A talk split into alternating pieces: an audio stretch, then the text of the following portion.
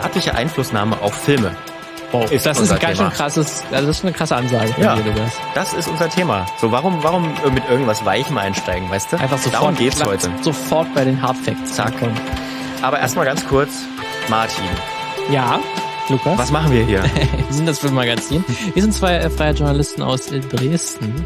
Lukas so für den MDR-Bereich, ich so im Internet mehr unterwegs, kann man so sagen. okay. Ähm, und wir treffen uns äh, jede Woche sozusagen und erzählen uns gegenseitig eine Geschichte. Ähm, alle zwei Wochen gibt es ein Oberthema. Lukas hat uns letzte Woche etwas über das Militär erzählt ähm, weil wir haben noch das Oberthema gesagt Staat und Film, wo irgendwie der Staat eine Rolle spielt bei der Filmveröffentlichung, Entstehung, Rezeption. Ähm, da ging es letzte Woche um das ja, US-Militär, um das Pentagon, wie er es Einfluss nimmt auf Filme und auch auf Filme, die vielleicht auch nie entstanden Um's sind. Um es kurz zusammenzufassen, richtig krass. Richtig krasser Scheiß. Also hört rein. Deswegen bin ich jetzt äh, dran mit meiner Geschichte zum Start so einem Film. Und es geht sogar in meinem Fall sogar um zwei Staaten, wenn man das so, uh. das so möchte. Und es geht auch um drei Filme. Das sind heute, uh. das sind halt große Zahlen. ähm, es geht nämlich und dann auch speziell um ein Jahr. Um das Jahr 1997. Oh Gott. Oh Gott. 231. 231. So ist die Reihenfolge. Okay. 1997 ähm, erscheinen nämlich drei Filme, die sich etwas getraut haben. Und nachdem sie das getrau getraut haben, haben die Verantwortlichen gesagt, okay, das lassen wir, glaube ich. Das machen wir nicht nochmal. okay. Es geht nämlich um die Filme Kundun, Sieben Jahre in Tibet und Red Corner.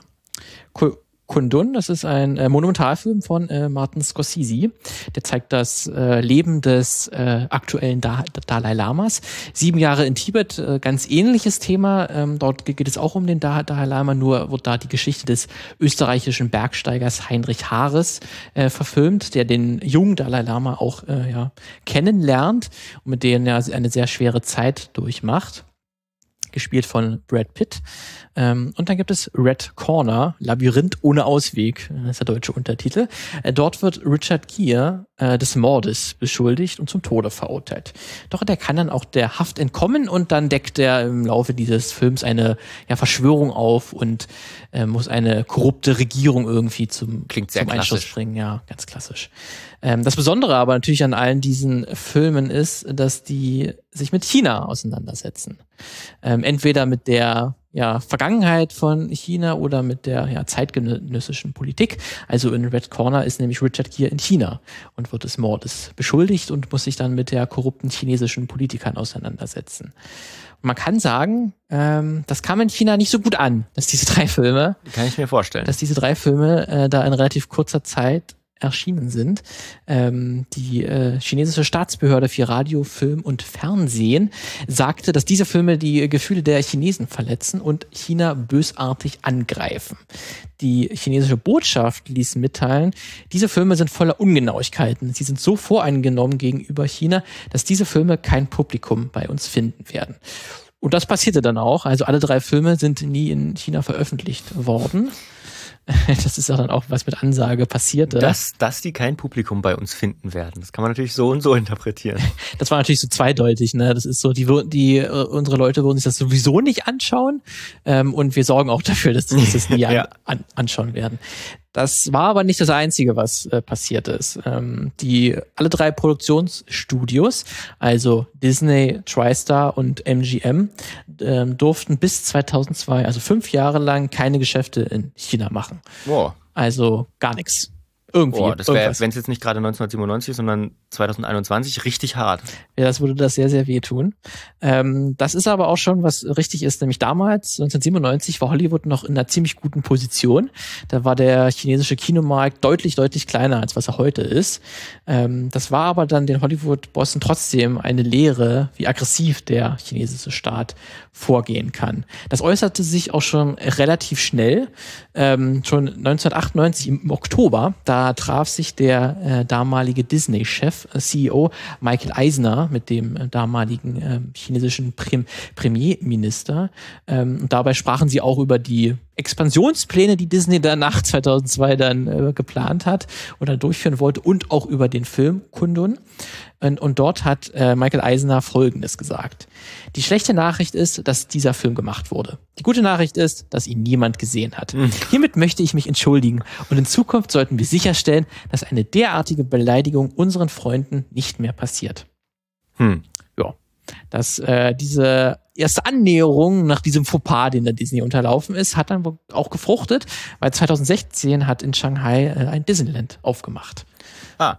Das ähm, kann man sagen. Also das hat ziemlich gut dann äh, funktioniert, diese Entschuldigung. Ähm, und auch die anderen beiden Studios, ähm, also TriStar und MGM, waren damals 1997 noch relativ gelassen, ähm, der diesen, diesem ja, Verbot gegenüber und sagten auch, dass China eh ein sehr schwieriger Markt war und dass man dort gegenüber der Zensur, die ja der sehr langwierig ist, bevor dort, dort überhaupt ein Film veröffentlicht wird, denn zu diesem Zeitpunkt 1997, 98 ähm, äh, waren die Gesetze so ausgelegt, dass China nur zehn ausländische Filme importierte. Also eine sehr, sehr kleine Zahl und diese Filme natürlich dann auch durch eine gewisse ja, Zensurvorgang äh, äh durchgegangen ist, bevor die überhaupt ver veröffentlicht wurden. weniger. Das ist wirklich sehr, sehr wenige. Ähm, deswegen bedeutete dieser Bann dann wirklich für, für, diese fünf Jahre keinen so extrem großen wirtschaftlichen Verlust.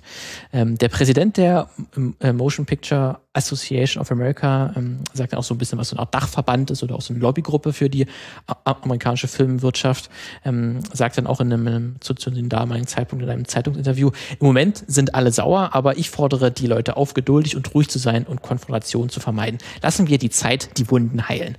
Ähm, also es hatte alles, haben alle gesagt, alles müssen ruhig sein, äh, bisschen sich entschuldigen und dann ist das schon wieder alles ganz, ganz cool. Ähm, es hat aber auch für einige Beteiligte, äh, die, die an diesem Film mitgemacht haben, auch äh, sehr direkte Konsequenzen. Also die Hauptdarsteller und Regisseure der drei Filme, die kamen auf eine Blacklist. Das ist äh, oder zumindest angeblich auf eine Blacklist. Es ist bis heute nicht hundertprozentig bestätigt, dass es diese Blacklist gegeben hat.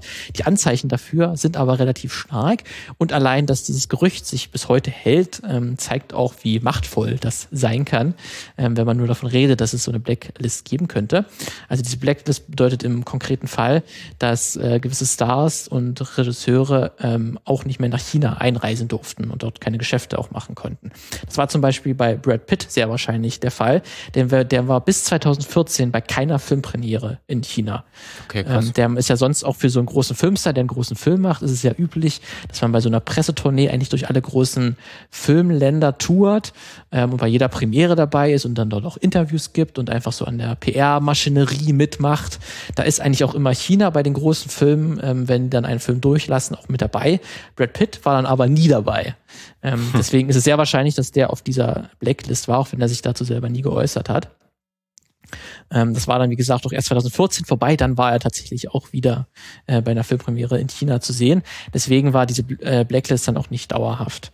Ähm, der Regisseur von Sieben Jahre in Tibet, Jean-Jacques Anno, der entschuldigte, entschuldigte sich tatsächlich dann nochmal 2009 öffentlich dafür, dass er diesen Film gemacht hat. Ähm, der befand sich zu diesem Zeitpunkt gerade in der Produktion eines anderen Films. Das war Wolfs Totem. Das ist eine ähm, französisch-chinesische Koproduktion. Deswegen wollte er, bevor dieser Film dann wirklich in den Dreh gegangen ist, wollte er wahrscheinlich nochmal die Wogen glätten. Dort erklärte er dann auch, dass er schon immer anerkannt habe, dass Tibet ein Teil von China ist mhm. und dass er die Unabhängigkeit von Tibet auch nie unterstützte. Und dass er auch mit dem Dalai Lama nicht irgendwie ist. Weil es ist ja für China ähm, ein sehr großes rotes Tuch, dass irgendwie Tibet seine Unabhängigkeit erklärt oder sich ja. irgendwie als nicht Teil von China sieht. Und China hat ja dann auch in den, nach dem Zweiten Weltkrieg ist auch in Tibet einmarschiert und hat sich quasi das Land einverleibt, militärisch, kann man das so sagen. Auch Richard Gere, der beim äh, Film Red Corner die Hauptrolle gespielt hat, ähm, hat sich schon mehrmals öffentlich ähm, für die Unabhängigkeit Tibets ausgesprochen und er ist tatsächlich auch mit dem Dalai Lama befreundet, hat zumindest äh, mehrere PR-Termine schon und auch Fotos mit ihm geschossen. Ähm, und er hat auch schon, und Richard Gere geht sogar noch weiter, der hat auch zwei Tibet-nahe Stiftungen tatsächlich, mhm. die sich ähm, auch für, für Tibet einsetzen. Und er hat auch zum Beispiel 2008 hat er sich gegen die Olympischen Spiele in Peking ausgesprochen gesprochen. Also er hat auch zum Beispiel auch bei den 90er Jahren bei einer Oscar-Verleihung hat er das Thema auch schon mal angesprochen gehabt und äh, hat gesagt, es ist ganz, ganz furchtbar, was China Tibet angetan hat. Ähm, und das kam natürlich auch nicht besonders gut an. Deswegen äh, gehen, gehen die Vermutungen auch dahin, dass Richard Gere auf der ewigen Blacklist gelandet ist. Die ewige Blacklist. so möchte ich das mal nennen. Äh, Richard Gere hat sich aber auch schon mal in einem Interview geäußert beim Hollywood Reporter. Und dort hat er gesagt, es gibt definitiv Filme, in denen ich nicht äh, mitspielen kann, weil die äh, Chinesen sagen werden, nicht mit ihm. Mhm. Ähm, zudem habe es erst kürzlich einen Fall gegeben, wo die Finanzierung eines Films äh, mit ihm scheiterte, ähm, weil man halt den Ärger des chinesischen Staates nicht auf sich ziehen wollte. Ähm, weil dann äh, Richard Gere als Produzent mit bei dem Film mitgemacht hätte, aber dass dann äh, die anderen Geldgeber abgesprungen sind. Aus diesem Grund, weil man gerne auch in China diesen Film veröffentlicht hätte, das nicht möglich war. Äh, Richard Gere erzählt dann auch, ähm, dass bei der PR-Tour ähm, bei Red Corner, dass die eigentlich für eine gewisse Zeit ganz normal ablief, aber äh, in dem Moment, wo ähm, das bekannt wurde, dass China sich so über diesen Film aufregt, dann alle sämtliche Pressetermine abgesagt wurden mit ihm. Ähm, also hinter den Kulissen hat es da schon ganz schön gebrodelt, auch wenn man zu diesem Zeitpunkt öffentlich zumindest sehr einen ruhigen äh, abgezogen hat, kann man sagen, und man sich da nichts anmerken lassen hat, dass da irgendwas komisch war. Hinter den Kulissen hat, war man da schon sehr nervös, ähm, was da abging, weil man hat wohl schon gesehen, dass in den nächsten Jahren China durchaus wichtiger werden, werden könnte. Was es jetzt ja auch faktisch ist. Was es jetzt auch faktisch ist. Ähm, Richard Gere hat dann auch seit 2008 hat er auch in keinem großen Studiofilm mehr mitgespielt. Deswegen ist das auch ein sehr großes Anzeichen dafür, ähm, dass er da auf einer Art Blacklist ist oder zumindest auch die ähm, amerikanischen großen Studios ungern mit ihm einen Film machen wollen würde. Das liegt aber nicht nur an den amerikanischen Filmen, sondern auch an Richard Gere selbst, der sagt, dass er auf solche Rollen auch derzeit keine Lust hätte ähm, und dass er jetzt zum Beispiel jetzt einfach nicht den weißen Jedi spielen wollen würde. Hm. Ähm, man kann aber davon ausgehen, wenn ähm, Marvel mal ankommen sollte zu Richard Gere oder Richard Gere selber Bock hätte auf eine Marvel-Rolle, auf irgendeinen, irgendeinen Comic-Charakter darstellen, dann ist das relativ unwahrscheinlich, weil die Disney-Bosse dann sagen würden, hm, schwierig.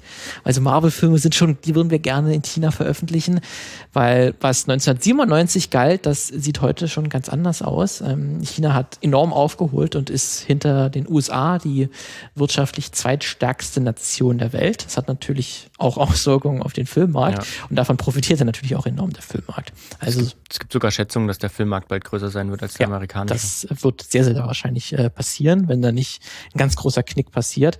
2019 setzte der chinesische Kinomarkt etwa 9,2 Milliarden US-Dollar um.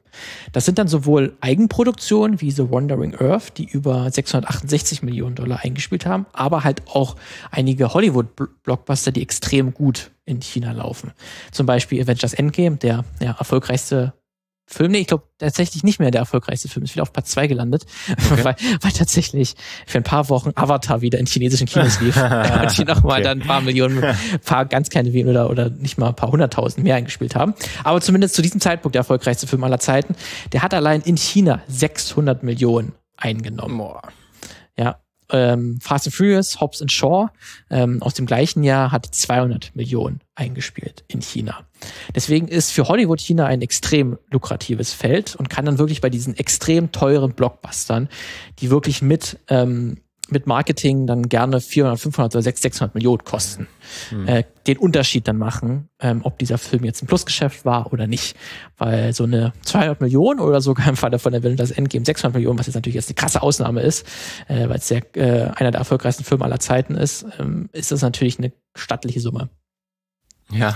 Und so guten Freunden macht man ja auch gerne mal ein paar Zugeständnisse. Na klar. Äh, weil das das sind wir ja wie im Falle von äh, in der letzten Folge mit dem Militär. Wenn man da die Unterstützung möchte, jetzt im Falle von China, dann lässt man sich da gerne auch mal ein bisschen braten, sag ich mal, was man anders machen könnte. Deswegen gab es in den letzten Jahren gibt es auch viele, viele Beispiele, ähm, in denen sich Hollywood, äh, Hollywood den Zensurforderungen ähm, Chinas beugte gibt es zum Beispiel Mission Impossible 3. Dort gibt es eine Szene, wo Ethan Hunt, ähm, also Tom Cruise, einen äh, chinesischen Handlanger des Bösewichts tötet. Das wurde für das chinesische Kino entfernt, diese Szene. Ähm, eine ähnliche Szene musste auch für James Bond Skyfall für China rausgeschnitten werden. In Casino Royale ähm, sagt Julie Dench an einer Stelle Christ, I, I miss the Cold War, also verdammt, ich äh, vermisse den Kalten Krieg. In China wurde sie äh, neu synchronisiert ähm, oder an, anders synchronisiert kann man sagen. Dort sagt die Gott, ich vermisse die alten Tage. Okay. Also keine Verweis auf den Kalten Krieg. Ähm, in Filmen wie Cloud Atlas, Star Trek Beyond oder Alien Covenant wurden Szenen entfernt, in denen sich äh, Figuren des gleichen Geschlechts küssen.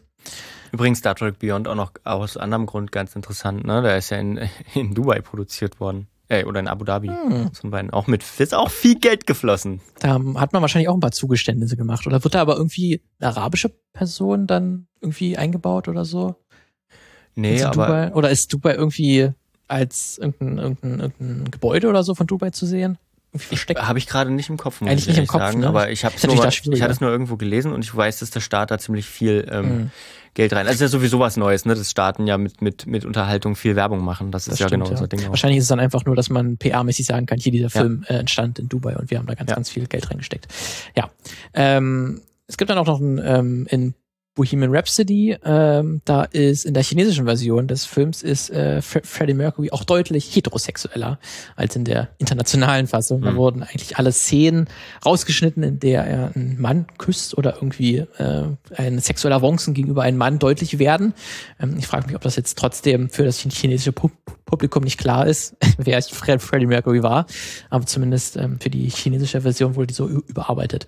Ähm, ist aber nicht das Einzige, dass jetzt für den chinesischen Markt speziell Filme noch mal ein bisschen umgeschnitten werden. Das ist jetzt vielleicht auch nicht so überraschend, äh, wenn man sich mit dem autoritären Staat jetzt äh, in China auseinandersetzt, dann ist das nicht besonders verwunderlich. Ähm, aber das ist ja nicht das Einzige.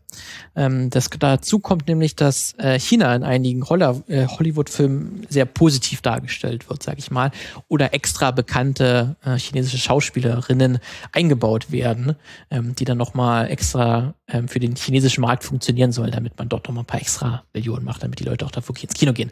Da gibt's zum Beispiel Pacific Rim Uprising, ähm, wo eine sehr bekannte chinesische Schauspielerin mitspielt. Dann gibt's Independence Day 2, äh, wo China auch eine äh, große Rolle spielt und als sehr positive Kraft dargestellt wird. Oder auch in etwas kleineren Film Looper von äh, Ryan Johnson. Dort wurde tatsächlich das Drehbuch verändert, nachdem sich ein äh, chinesisches Unternehmen einkauft und etwa 40 Prozent des Budgets dann ähm, getragen hat. Dort sollte nämlich eigentlich Bruce Willis Charakter in Paris leben. Ähm, das wurde aber stattdessen Shanghai.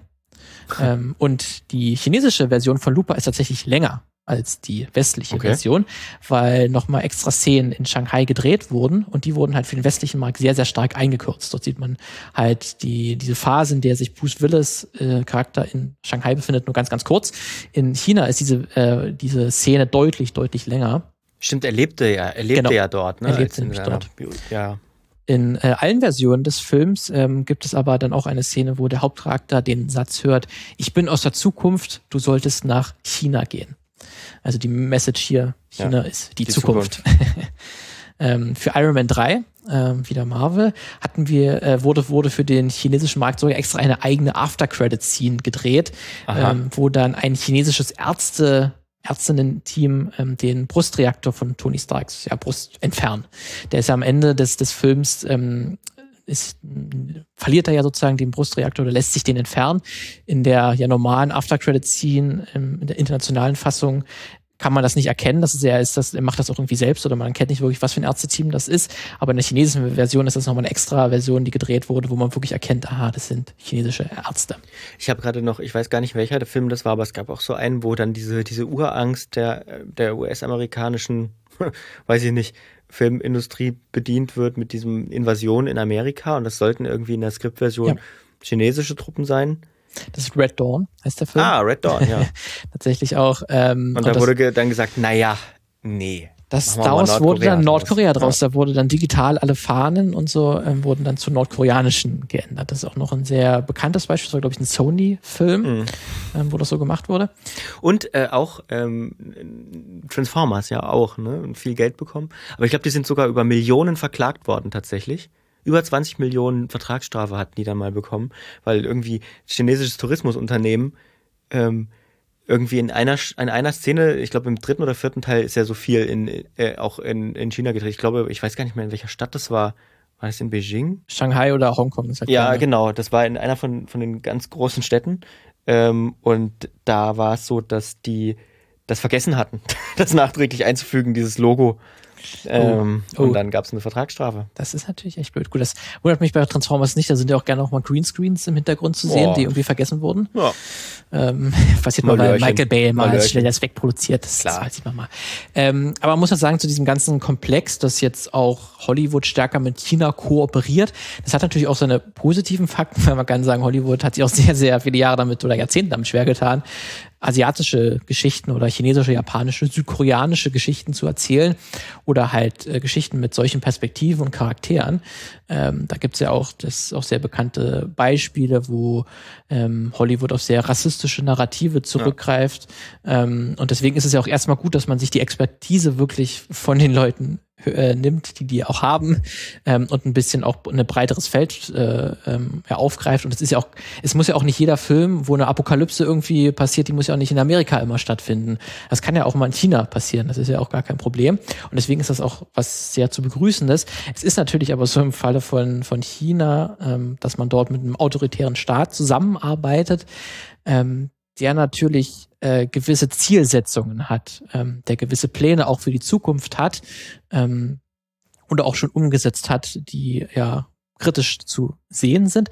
Da gibt es auch ein sehr, sehr schönes Beispiel ähm, von 2019, der diese ganze Problematik Hollywood, China und wie Hollywood sich den, äh, sich China beugt, auch sehr gut illustriert. Das ist nämlich ein kleiner Animationsfilm. Everest, ein Yeti will hoch hinaus. Das äh, würde man jetzt nicht denken, dass dort große Kontroverse gegeben hat. Es hat aber eine sehr relativ große Kontroverse in dem Film gegeben. Ähm, in diesem Film, da geht es um ein Mädchen aus äh, Shanghai, die äh, eines Tages ein Yeti auf dem Dach ihres Wohnblocks entdeckt und ihm dann dabei hilft, in das Himalaya-Gebirge zurückzukehren. Das ist ein ganz klein süßer Film, der eigentlich auch inhaltlich, wo, wo es wenig auszusetzen gibt. Das Ganze ist aber, dieser Animations äh, Animationsfilm ist eine Koproduktion ähm, zwischen DreamWorks, also den USA, und dem chinesischen Studio Pearl. Ähm, und diese Co-Produktion, die werden auch immer beliebter, ähm, dass hier wirklich, die sich das richtig einteilen und dass dieser Film auch zum Teil wirklich auch einem chinesischen Unternehmen gehört. Das hat nämlich für Hollywood einen großen, großen Vorteil, wenn man das tut, dann hat das nämlich, ist es nämlich deutlich leichter, auf dem chinesischen Markt ähm, ja, veröffentlicht zu werden.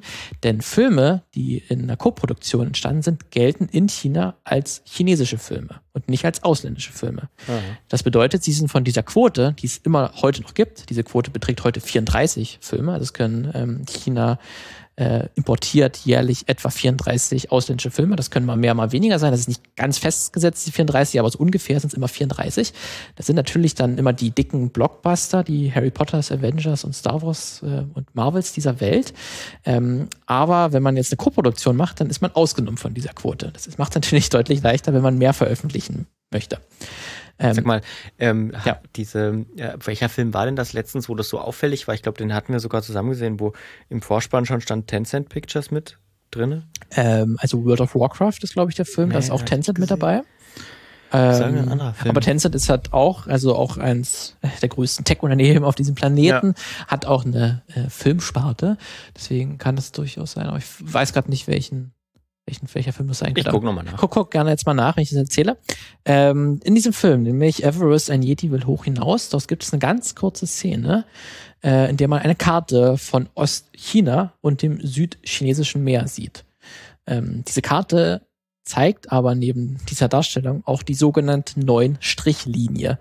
Mit dieser Linie zeigt China gerne an, dass sie den Großteil des äh, südchinesischen Meers für sich beanspruchen. Das Problem Oh ja, ist aber, Streitpunkt, ja. das sieht nur China so. Ja. Ähm, denn die anderen benachbarten Staaten wie Vietnam, Philippinen oder Malaysia, als auch die Vereinten Nationen, die sehen das als internationales Gewässer, ähm, wo kein Land ein alleiniges Anrecht darauf hat. Das ist aber China relativ egal. Und ähm, sie haben sich schon mit dem Militär in dieser strategisch sehr wichtigen und auch sehr ressourcenreichen Region schon ausgebreitet und sind dort halt auch mit sehr vielen Militärschiffen vertreten ähm, und zeigen hier wirklich ihren Anspruch. Und diese neuen Strichlinie ist nun mal auch in der Propaganda-Welt von China ist das ein sehr gern genutztes Bild, um das zu symbolisieren hier, das gehört eigentlich alles uns. Ähm, und warum es dieser Animationsfilm diese sehr höchst umstrittene neuen Strichlinie zeigt, ist jetzt offiziell nicht bekannt. Vermutungen gehen jetzt dahin, dass das chinesische Studio die Karte heimlich in den Film eingeschleust hat, ähm, um so halt die Welt langsam an die territorialen Pläne Chinas zu gewöhnen. Oder aber, dass es einfach mehr oder weniger aus Versehen passierte, weil das in China nun mal Normalität ist oder ähm, man nicht lange darüber nachdenkt, wenn man eine Karte zeigen muss vom südchinesischen Meer, mhm. dass man auch die neuen Strichlinie benutzt. Und es ist keinem aufgefallen und es von der westlichen und, Seite sozusagen. Genau, und von Amerika ist dann keinem aufgefallen, dass das problematisch ist. Deswegen könnte das Ganze auch ein Versehen sein, wo jetzt das äh, chinesische Unternehmen jetzt keine böse Absicht hatte. Das ist sehr gut möglich. Ähm, aber das äh, änderte trotzdem nichts daran, dass es natürlich einen sehr großen Aufschrei gegeben hat, besonders in den benachbarten Staaten, also Vietnam und die Philippinen. Die haben den Film dann nach Protesten tatsächlich komplett aus dem Kino genommen.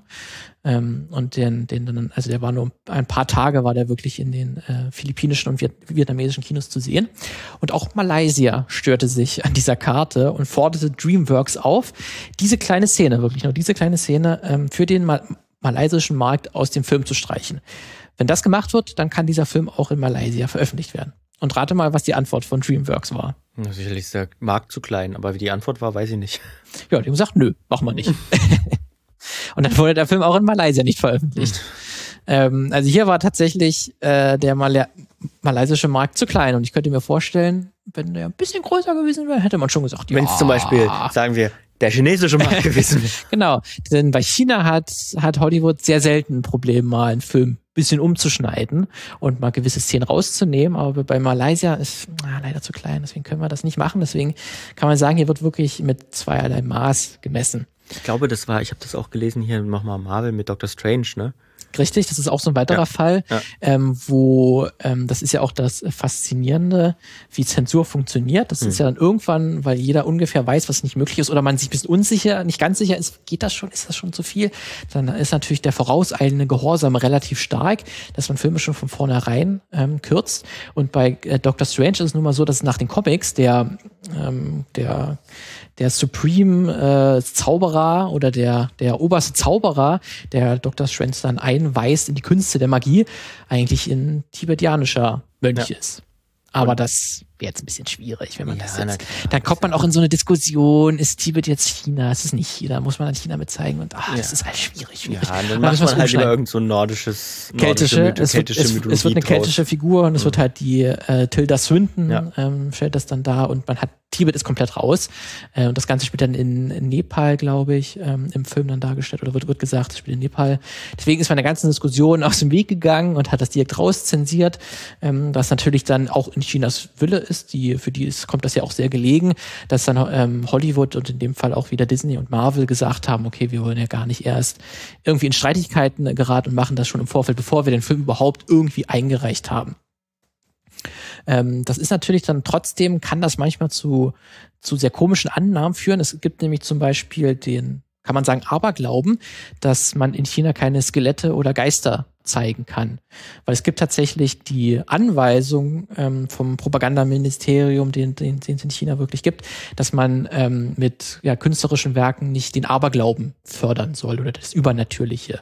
Das ist eine relativ allgemeine Aussage. Man weiß halt nicht, aus westlicher Seite sind damit auch sowas wie Skelette und Geister und Geistergeschichten gemeint. Ähm, das ist tatsächlich eigentlich nicht der Fall. Ähm, man kann durchaus Skelette und Geister zeigen. Es kommt nur auf die Art und Weise an, wie man die implementiert. Mhm. Und auch gerade, weil halt Gewalt relativ schwierig ist, weil Skelette auch häufiger mit sowas wie ja, Knochen, äh, Blut verbunden sind oder irgendwas ist verwest. Deswegen spielt das auch da gerade rein in der Darstellung von Gewalt. Deswegen ähm, werden Skelette schon mal rausgeschnitten in China oder auch chinesische Partner empfehlen das auch, durchaus mal Skelette rauszuschneiden, aber dann eigentlich nur, um äh, die, die Alters, ähm, Altersentsprechung oder zu entsprechen, damit der Film so äh, ja, veröffentlicht werden kann. Weil in China gibt's auch keine Altersfreigabe. Also keine 6, 12 oder 18. Es gibt einfach nur eine der Film wird veröffentlicht oder nicht. Und der muss für alle Altersgruppen gelten. Okay. Ähm, das führt dann natürlich dann dazu, dass ein Film halt einfach nicht keine Gewalt darstellen kann. Zumindest nicht so offensichtlich, wie es vielleicht ein Skelett symbolisieren würde. Hat aber trotzdem zu dem Aberglauben geführt, dass man generell einfach gar keine Skelette oder Geister ähm, darstellen kann.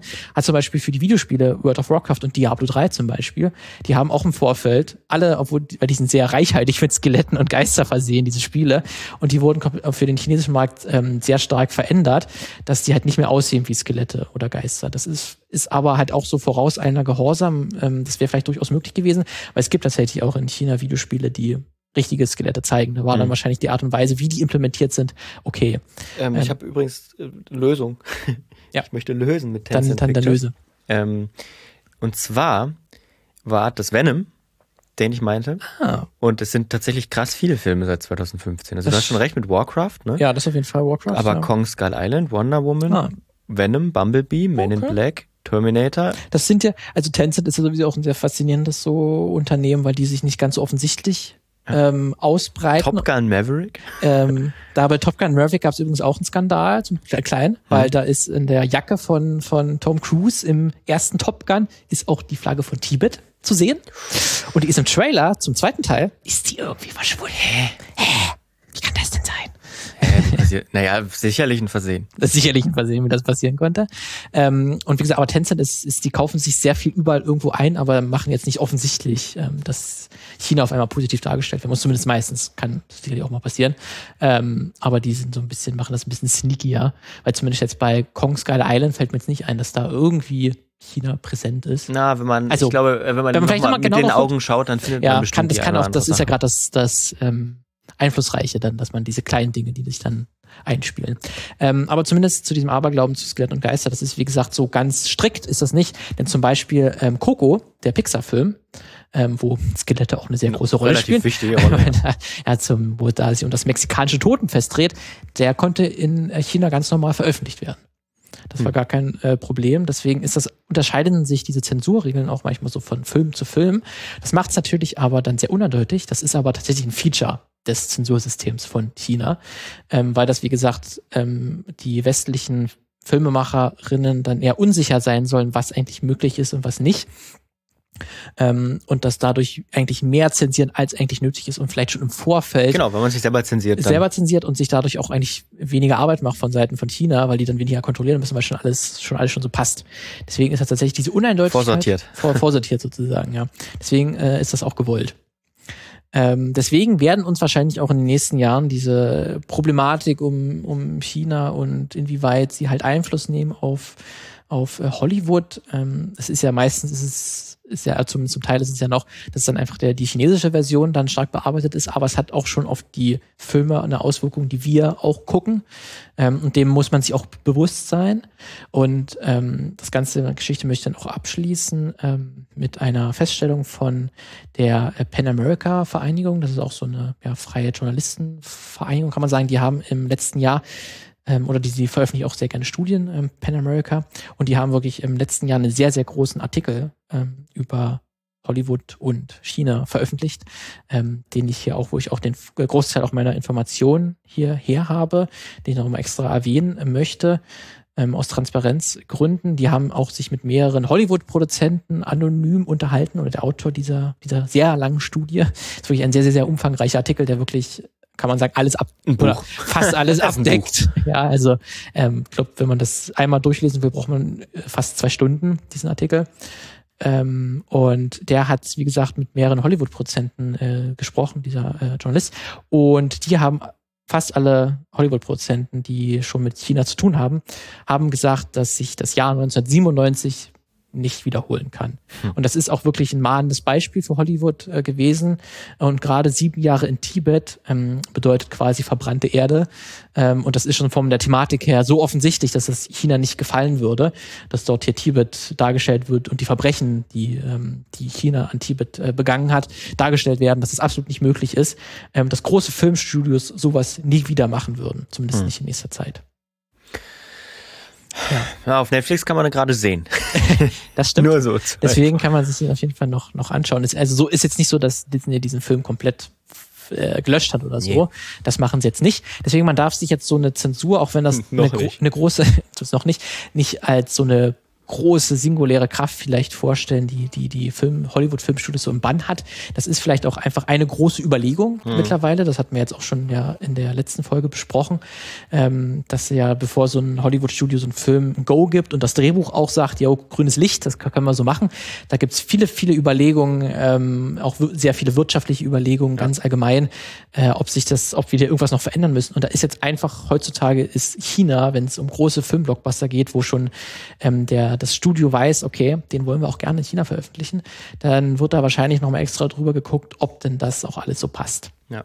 Also ich glaube, man muss sich bei diesen Multimillionen-Dollar-Produktionen einfach ganz, also wenn man sich die anschaut, es spricht natürlich nichts dagegen, die, die, die zu genießen oder so, Ja. ne? Oder die, Das wollen wir Ähm, auf jeden Fall euch nicht sagen. nee, jetzt, nee, auf keinen äh, Fall. Oder- und ihr, oder ihr unterstützt damit vielleicht China in den Verbrechen, die sie, die sie auch tun. Nee, ja, oder aber man muss sich auf jeden Fall aber auch wissen, ne, insgesamt, dass, dass Das- es so viele Einflussfaktoren gibt. Chi- China hast du gerade ganz viel gesprochen. Die USA haben natürlich auch selber Interesse. Ne? Ich meine, das ist ja Amerika immer noch die amer- amerikanische Produktionsschmiede im Prinzip.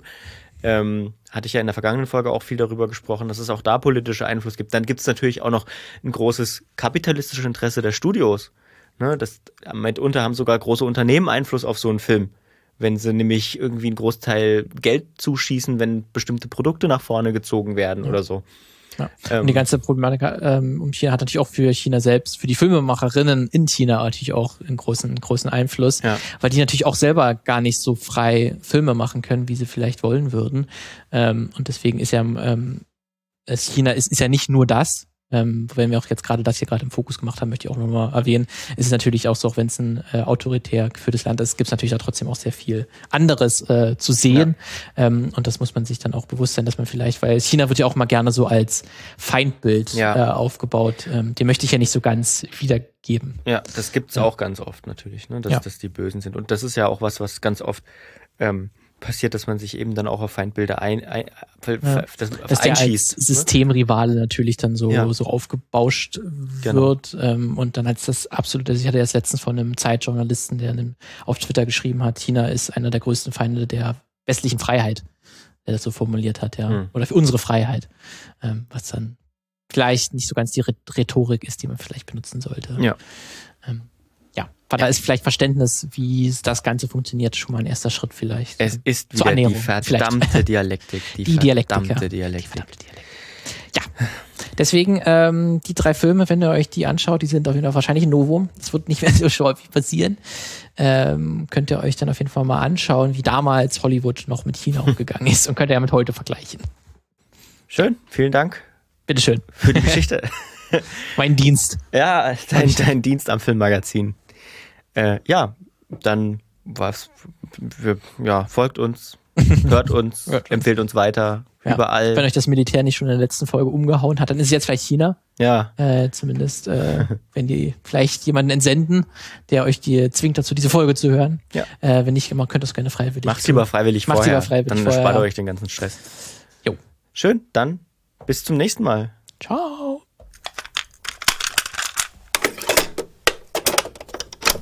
Eine Einfachtonproduktion 2021.